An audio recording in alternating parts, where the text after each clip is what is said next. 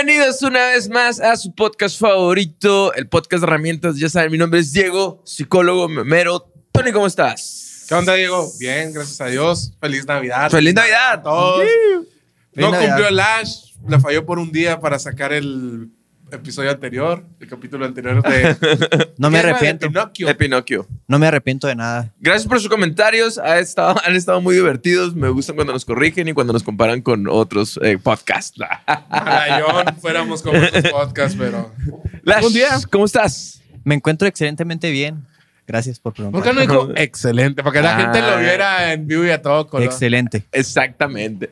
El día de hoy vamos a hablar de un videojuego muy interesante que se llama Red Dead Redemption. Num- number 2. el día de hoy vamos a hablar de, es con el que empieza la.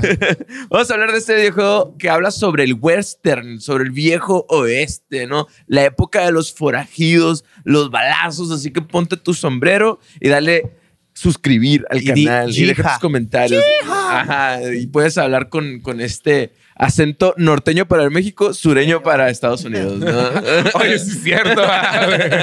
Entonces, Pueden hablar con acento de Aconchi. Ah, ah, chingada. entonces. Tony, ¿de qué se trata este videojuego? Vamos a hablar de un videojuego. La psicología es un videojuego. No se vayan. Así. ¿Les va a gustar? Zelda estuvo muy interesante.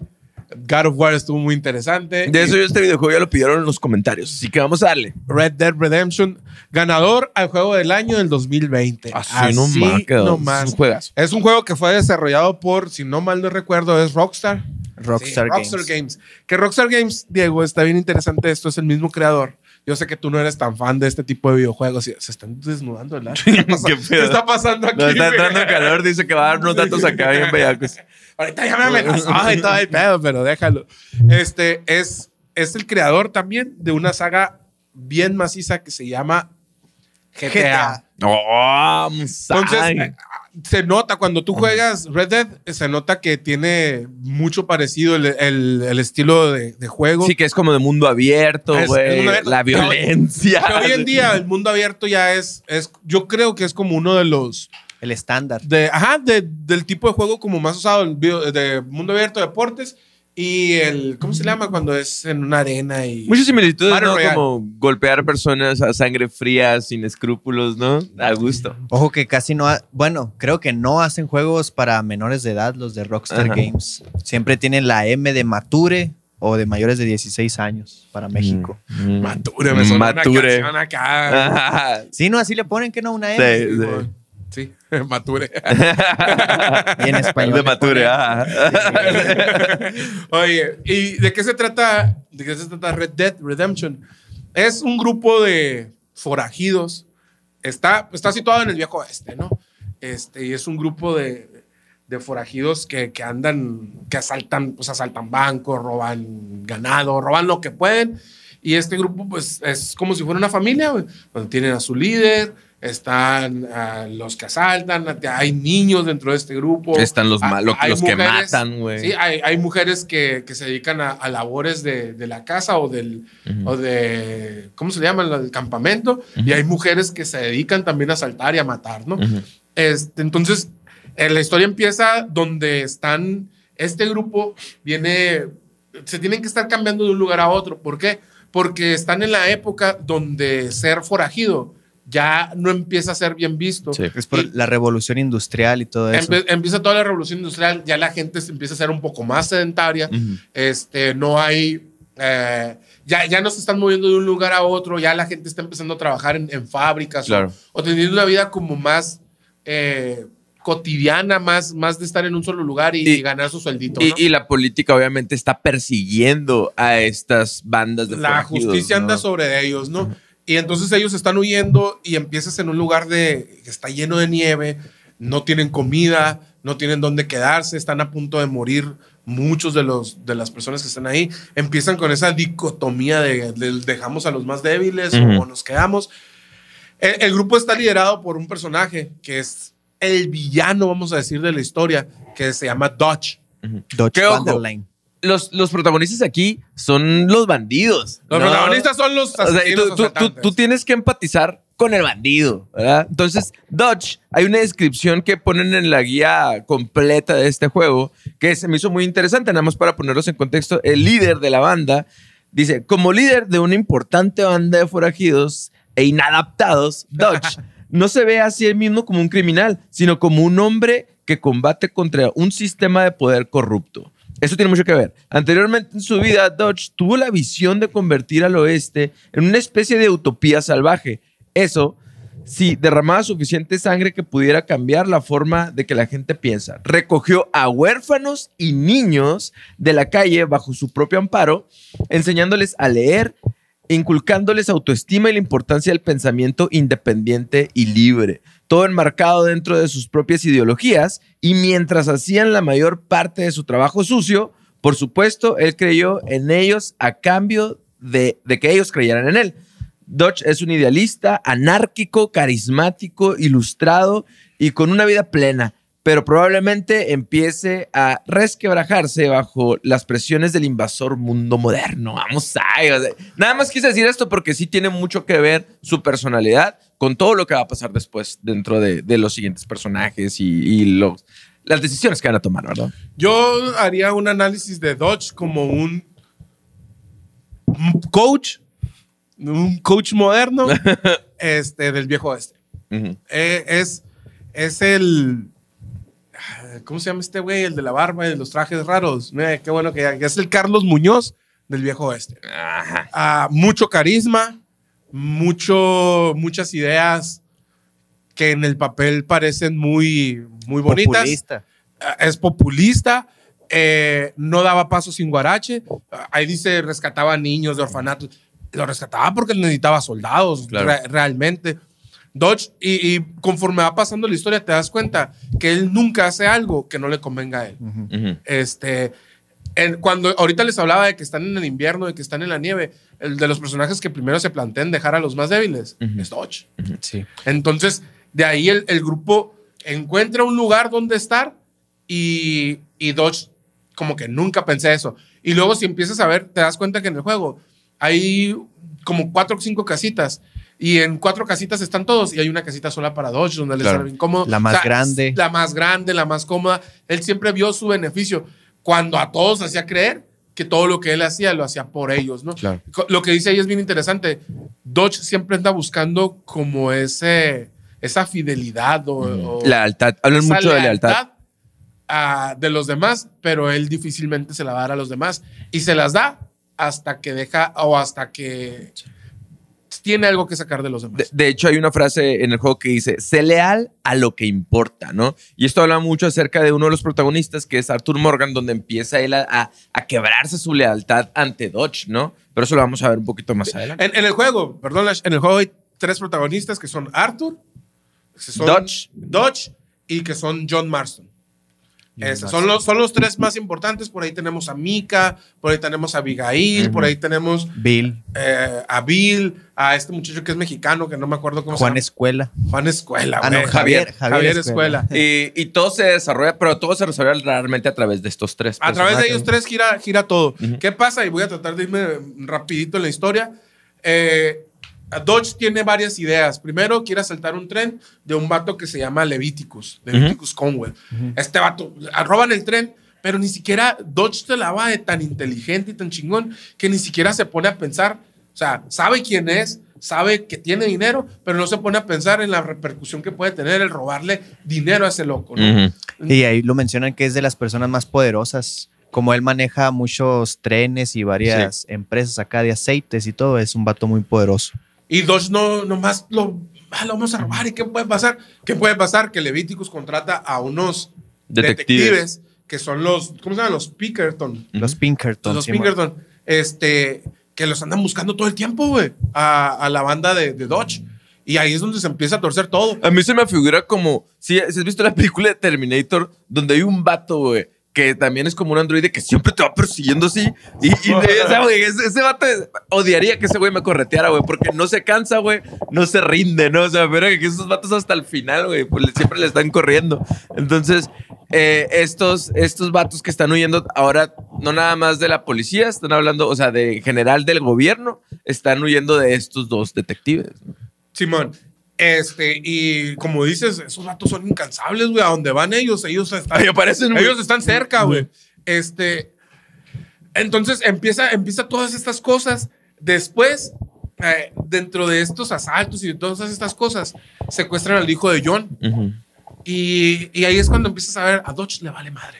Le vale, no le importa. Y, y Arthur empieza, oye, pues vamos a rescatarlo, vamos a rescatarlo. Al fin, van a rescatar, confían en un vato que se llama Angelo. Este, y Angelo los traiciona, les dice que, que no, que él se va a unir a ellos. Y como ese vato tiene dinero, a Dodge se le llenan los ojitos de, de oro y confían en él y él los traiciona.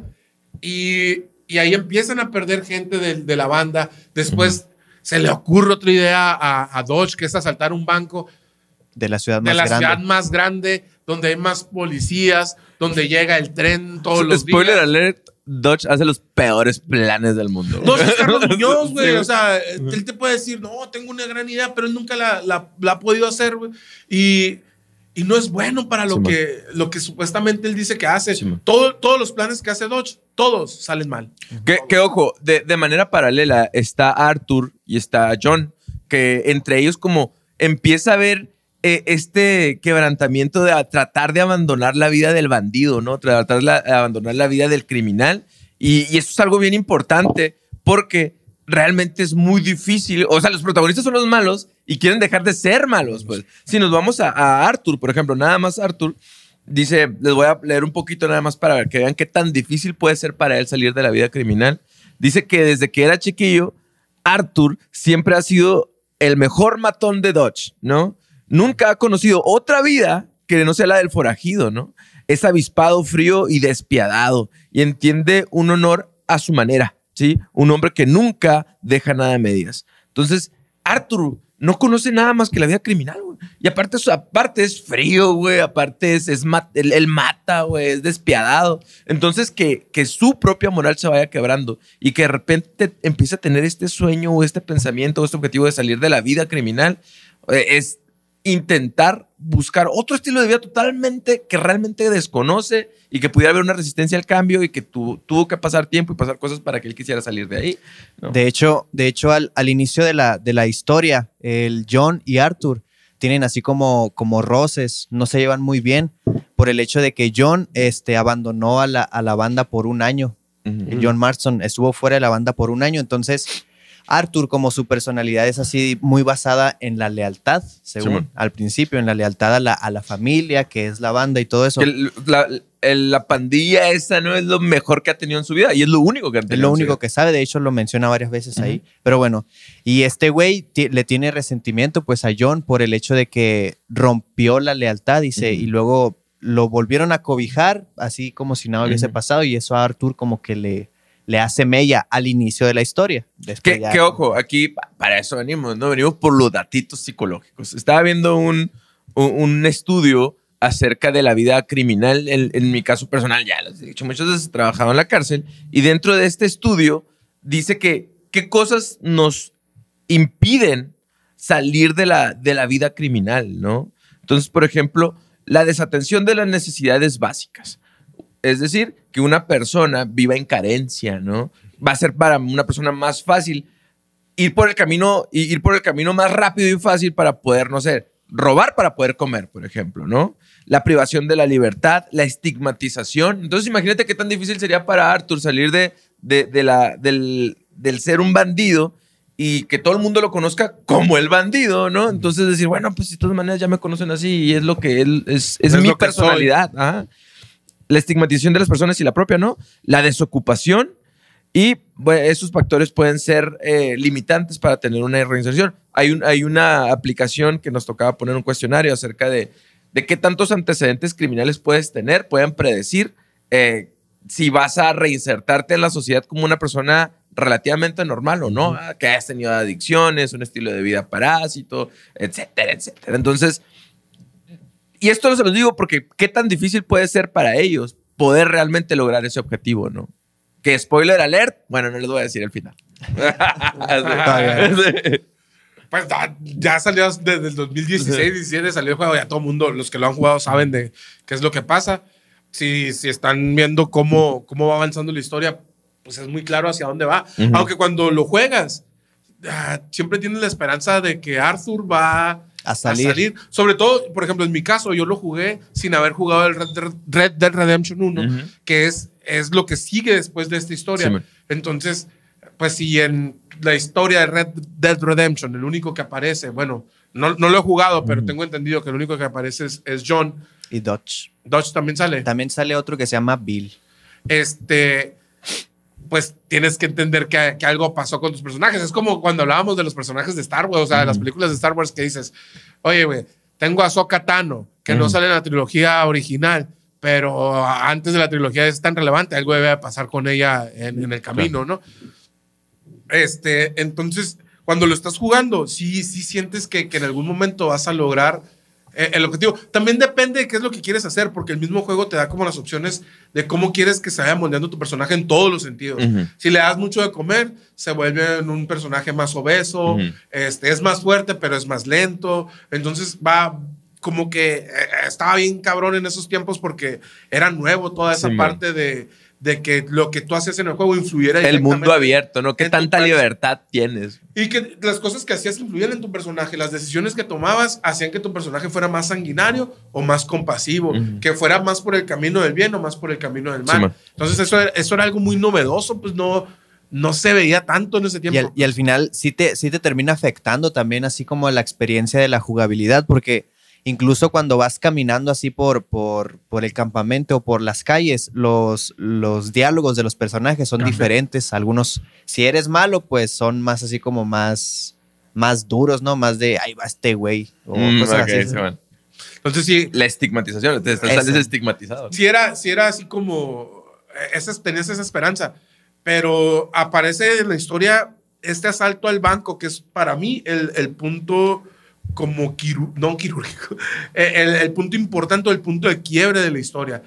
Dodge está tan cegado, Cegado. de que quiere mucho dinero y dice, vamos a asaltar el banco más importante, la ciudad más importante, Ojo que, que- puede salir mal. ¿no? Ojo que él también, según está haciendo todo esto para poder sacar a la banda de la vida criminal, según siempre, siempre es el último gran golpe para poder Para poder vivir una granja. en libertad. Pero ¿no? eh, yo creo que eso, o sea, es, es como el, el clásico marido golpeador de, no, mija, perdón. Va a ser la esta- última vez. Esta fue la última Y esta va a vez". ser la última misión, lo prometo. Eso es lo mismo. Dodge siempre está diciendo que es la última misión y nunca es la última misión. Y cada misión es peor, pues, o sea, cada misión termina peor. y para ellos realmente sí tienen este deseo de, de reinsertarse nuevamente en la sociedad. Sí, ¿no? porque eh, ahorita el Lash, no sé si lo vayas a comentar, me decía, es que, al- bueno, ahí nos decía ahorita que, que lo pirata es de que aquí queremos a los malos, ¿no? Sí, que los malos son los protagonistas o los que nosotros creemos que son los buenos y los buenos son los que nosotros creemos los malos, los Sí. detectives, los Pickerton, ¿no?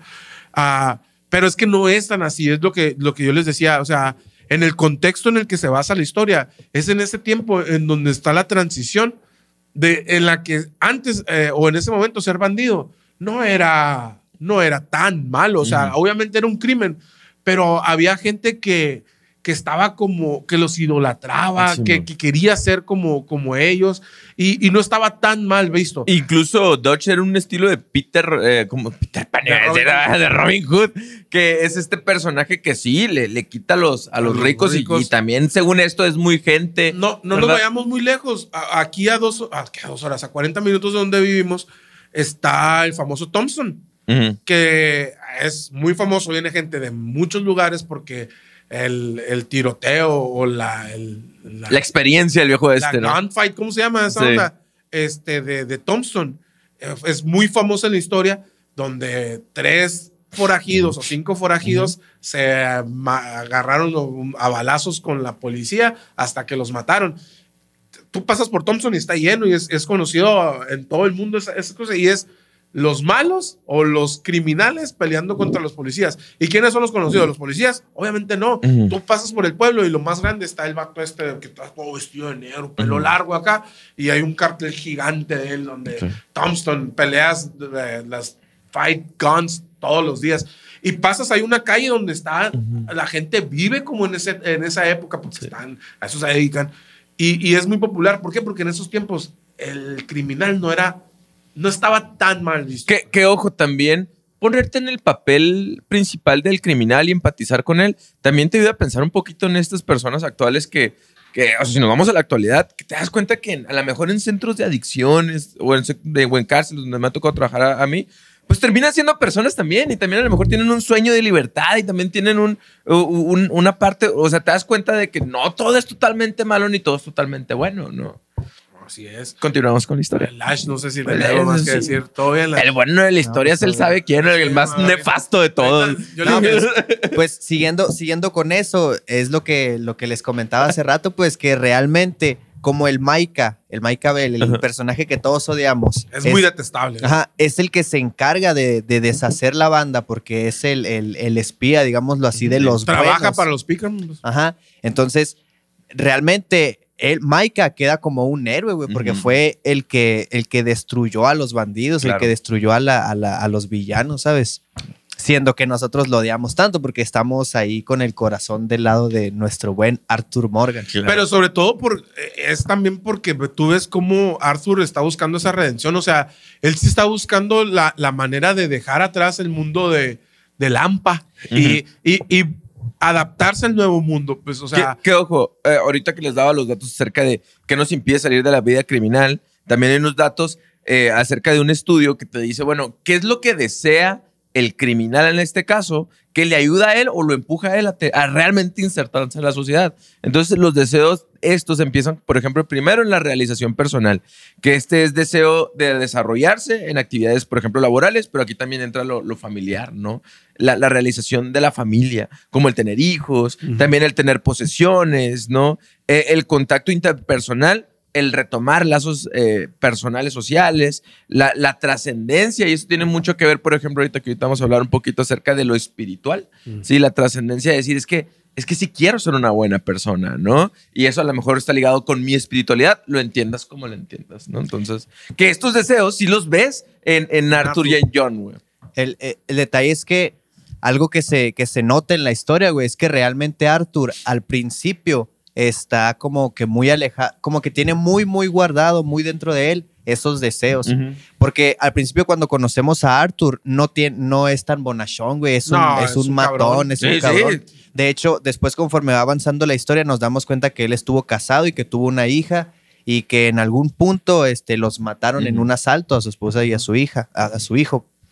Y entonces, ya conforme vas jugando y acá, este, te vas dando cuenta poco a poquito se le va saliendo al Arthur estos, va estos su deseos. personaje. Ajá, cuando, cuando tiene sus momentos ahí con el, con el hijo de, de John, que no recuerdo el nombre de su hijo ahorita, creo que se Isaac llama- Sam. ¿Sí, no? no, no recuerdo cómo se llama el hijo de John Marston, pero se ponen a pescar y luego el niño le hace preguntas de niño y él, y sabes, y él le responde y luego también, este, en la misma relación entre John y su esposa, creo que se llama Abigail, es, este Arthur funciona acá como intermediario, así de que le dice al John, oye John, tú tienes tu familia, algún día tienes que salir de esto e Claro. irte a, la- a- a vivir una vida junto con ellos. Pero cuando realmente, güey, cuando realmente se nota el verdadero cambio en Arthur de que quiere redimirse, de, de que...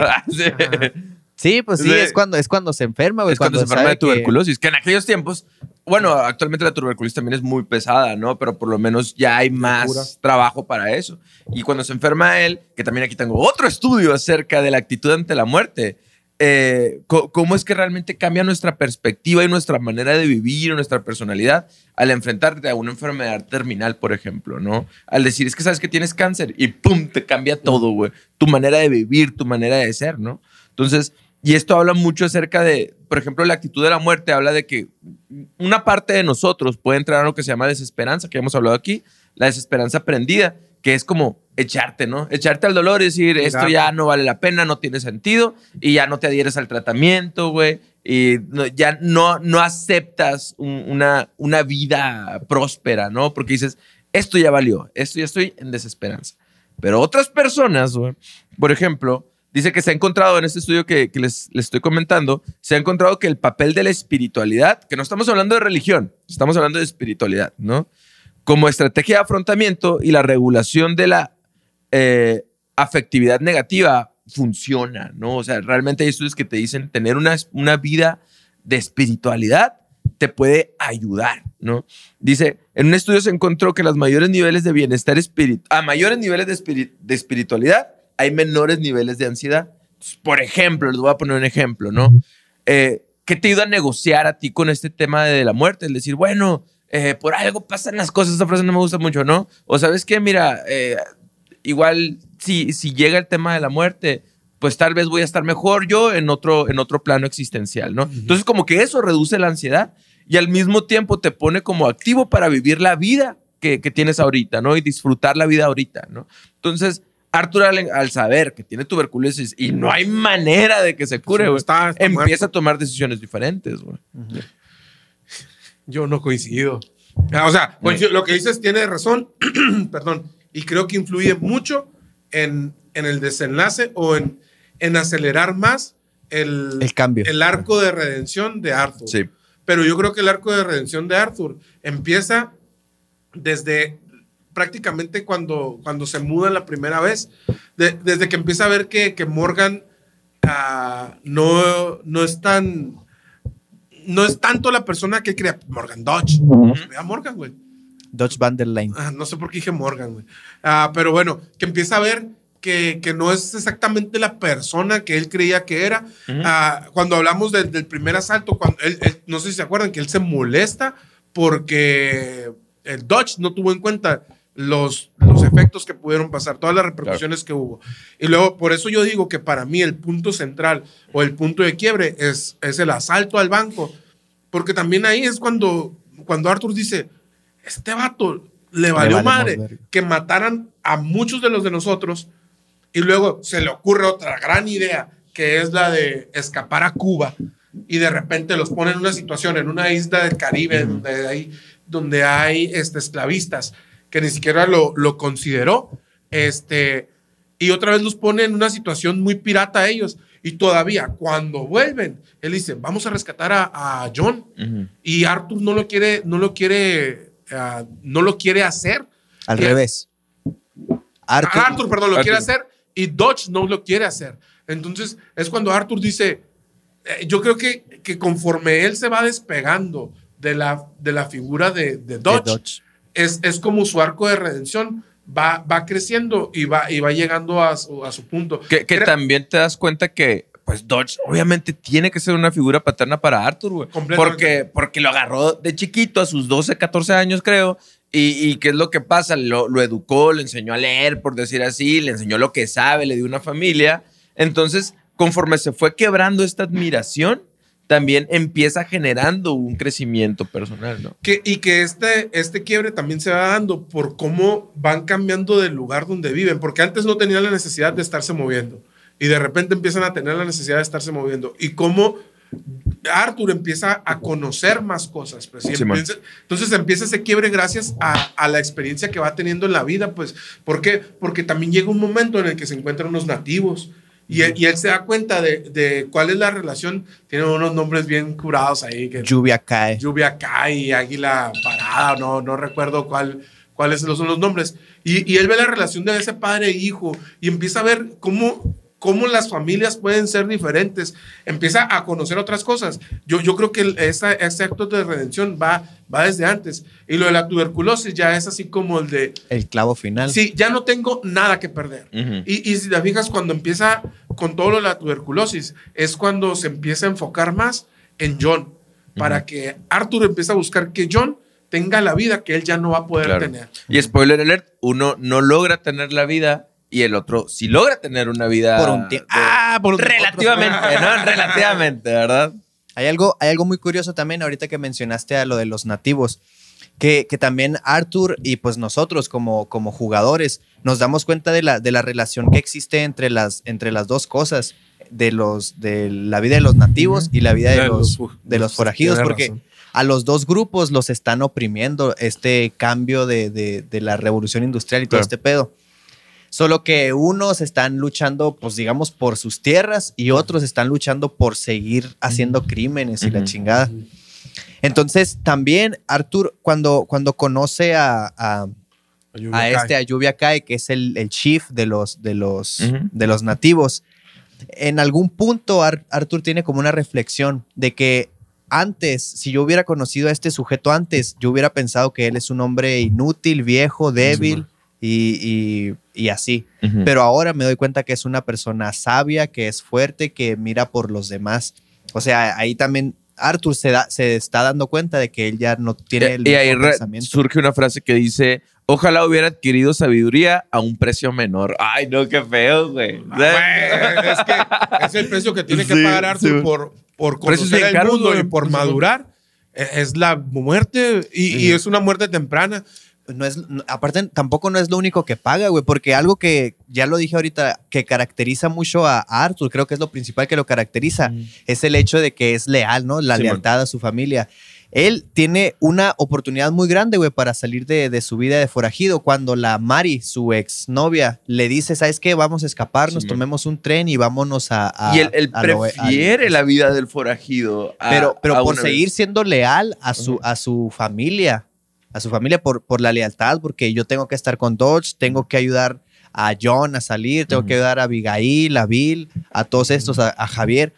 Y, y él, él como que se sacrifica, sacrifica su felicidad y su libertad por, se- por mantenerse leal a sus Claro. compañeros. Pero después, bueno, yo creo que en todo momento sigue siendo leal, nada más cambia su lealtad, ¿no? Porque ya después se da cuenta que Dodge no es la persona que él, que él pensaba, entonces él ya no puede seguir siendo leal a Dodge. Y su lealtad es hacia, hacia las personas más, Claro. más débiles o, o hacia las personas que tienen oportunidad, como en este caso John, John. y es capaz de sacrificar su vida para que John pueda escapar de la, de la situación. ¿Por qué? Porque hacen otro asalto, hieren a John, a Dodge le vale madre, luego Lo dan llega- por muerto. Lo dan por muerto, luego llega Mika, Arthur se da cuenta que no está muerto y le da, lo único que hace es conseguirle tiempo a John para que se pueda escapar de ahí. Se y lleva él, una feria. este, ajá. Y él detiene a Mika, tienen la pelea, la super pelea peleadosa de todo el, de todo el mundo. Este, en ese momento llega Dodge otra vez para reafirmar que es una mierda de persona, en vez de ayudar a, a la persona a quien era como su hijo. Se. Prefiere, no se va y se va. Y ahí es donde muere Arthur, ¿no? Viendo el amanecer, está muy, muy bonito esta muerte. Ahí es donde, ahí es donde los hombres brotan lágrimas, carnal. Está- así es. Ahí es donde los hombres se hacen. Y, y- y realmente sí tiene momentos bien duros y frases, ahorita las frases que, que me, me gustaron a mí es una de, si tenemos que luchar, luchamos, si tenemos que correr, corremos, si tenemos que morir, morimos, pero nos mantenemos libres. Ah, perro, güey. Y yo Ah, creo que ¿qué tiene, es eso, tiene mucho que ver con, con este personaje Arthur de que tan fuerte en su personalidad el tema de la lealtad que llega hasta el punto pues de, de la muerte. ¿no? También, ah, eh, también hay, un- hay una escena en la que Arthur y John van a sacrificar su vida para ayudar a los, a los nativos, güey. y, y John le dice algo muy parecido, míranos ahora, antes que éramos tan egoístas y que solo veíamos por nosotros, y ahora tal vez vamos a morir esta noche por ayudar a otras Ya, personas. ya somos más fantasmas que personas, le dice. Y ¿no? también el, el mismo Arthur, y creo que va con John a, a rescatar. No, es cuando pasa lo- el último asalto Ujú. que dice el Dutch, que es cuando hieren a, a- a John y secuestran ahora a Abigail. Ujú. Y Dodge otra vez no quiere hacer nada, pues y Arthur es, es cuando se está sacrificando todo el tiempo por todos los demás. Y yo creo que ahí es cuando ya dices, ok, si hubiera tenido la oportunidad y el tiempo, Arthur hubiera dejado de hacer todo Claro. lo que estaba haciendo, porque él hubiera preferido tener una vida más normal que, que los demás. Él, él sí tenía esa, esa redención Ok. de la muerte roja. Oh, por ahí va a lo mejor. Cerrando ya el capítulo, amigos, para ustedes, ¿qué les dejó la psicología en Lo viste, Red ahora sí, Dead las ya Redemption son 2? fregaderas. Cabe aclarar que este capítulo lo propuso el Ash hace como seis meses. Ni nos apuró para ver Avatar, para dar espacio de hablar de este juego. Ah, ya dijiste que viene Avatar ahora. ¿Qué te dejó Lash? Primero el Tony. no, no, no, tú, si tú eres aquí la estrella, güey, ya Ah, tú vas a Pues a ver si todo. me acuerdo de lo que le dije al Diego hace rato porque fue un momento Sí. de inspiración. güey. Vamos a Le comentaba yo al Diego que en esta, en esta historia podemos mirar eh, cómo tu, tu vida depende mucho del entorno en el cual te encuentras. Claro. Y luego, por ejemplo, si tú tienes sueños, tienes objetivos, tienes tu vida ideal, tu vida soñada, eh, y tú buscas ir hacia allá, muchas veces tu misma, tu mismo, ¿cómo se dice? Entorno no te permite llegar hasta ahí. Y luego, este, cometes errores, tal vez, que, te, que en lugar de llevarte hacia donde quieres ir, te van alejando más. Y muchas veces eh, dañamos a otras personas, este, nos estamos saliendo del camino, siendo malos. A través de nuestra propia idea de la moral, ¿no? Que nosotros creemos que estamos bien. Así es, pero es por el entorno en el cual te tocó vivir, pues así como decía el Antonio, que los malos son los buenos y los buenos son los malos dependiendo del ojo del espectador. Vamos a, me gusta. Hola. ¿Quién es el psicólogo aquí? Todo, el, filósofo Lash Rusarín. a, a mí lo que, lo que más me llamaba la atención, eh, eh, también coincido con, con Lash en esa, en esa parte de que, que está bien y que está mal, ¿no? O sea, ¿Cómo, ¿Cómo le explicas? Y creo que lo, lo platicábamos en capítulos anteriores, creo que en el de Merlina. O sea, ¿cómo le explicas a Merlina que el echarle Pirañas. pirañas a, a los compañeros de tu hermano está mal? Que el ponerle una manzana a tu hermano en la cabeza para practicar tiro con arco está mal. Que, Claro. que el que te valgan madre los demás está mal. Pues, o sea, ¿cómo se lo explicas si ella ha vivido, en- para ella es la normalidad? ¿Cómo le explicas a alguien que creció en una banda de asaltantes que asaltar está mal? Si su contexto es ese, si, su, Sí. si él es lo que ha, visto toda la vida, pues entonces eh, el contexto obviamente tiene mucho que ver y, y depende también de desde qué punto de vista se ve, como, como dice Lash. Y aquí entra también el, el, el abrir mucho los ojos de a quién sigues, ¿no? Claro. O sea, la guerra más atroz de la humanidad, que fue la Segunda Guerra Mundial, fue por la labia de una persona, por el don de, convencimiento de una persona, a, que alguien más hiciera las cosas por él. Y, y gente que seguía a esta persona, ah, que era leal y que no le discutía, pues entonces también muchas veces el, el tener tu propio criterio y el ver la vida desde tu punto de vista y, y saber que no todo lo que está enfrente como tú lo piensas está bien o está mal y que la persona que a lo mejor es tu líder o tu guía no, no tiene todas las respuestas, pues. Y, y aquí eso, o sea, el, el líder, la, la, la responsabilidad que tiene el líder es muy grande. Y tú si tienes, o si, si no eres el líder y, y tienes una persona que te guía, ya sea en tu iglesia, ya sea en tu casa, ya sea en tu trabajo, también, también tienes que aportar, tienes que tener bien claro tu punto de vista para no terminar muerto de tuberculosis viendo la amanecer. Yo, yo, yo me quedé muy encantado con el crecimiento de, de Arthur, ¿no? Y, y muchas veces esta figura de ser el más malo de malo y el más rudo de rudos te hace pensar o creer, es que yo soy así, ¿no? Y ya no voy a cambiar. Entonces, esta filosofía de vida a veces nos limita a vivir una realmente una buena vida, ¿no? Entonces, cuestionarte qué es la libertad, qué es, qué es vivir una vida plena. Yo creo que nos ayuda mucho y tener la mente abierta para eso nos ayuda mucho a, realmente vivir una vida que valga la pena vivir, ¿no? Entonces, eso va a ser todo por el día de hoy, amigos. Tengo que pasar corriendo a retirarme a atender gente, pero nos vemos en la próxima sesión. Estuvo muy bueno, me gustó mucho este tema del día de hoy, aunque fue más cortito que los demás. Dale suscribir ahí, dale, pícale todos los botones, corrígenos, dinos, compáranos, no pasa nada y nos vemos en la próxima sesión. ¡Feliz año! Feliz año.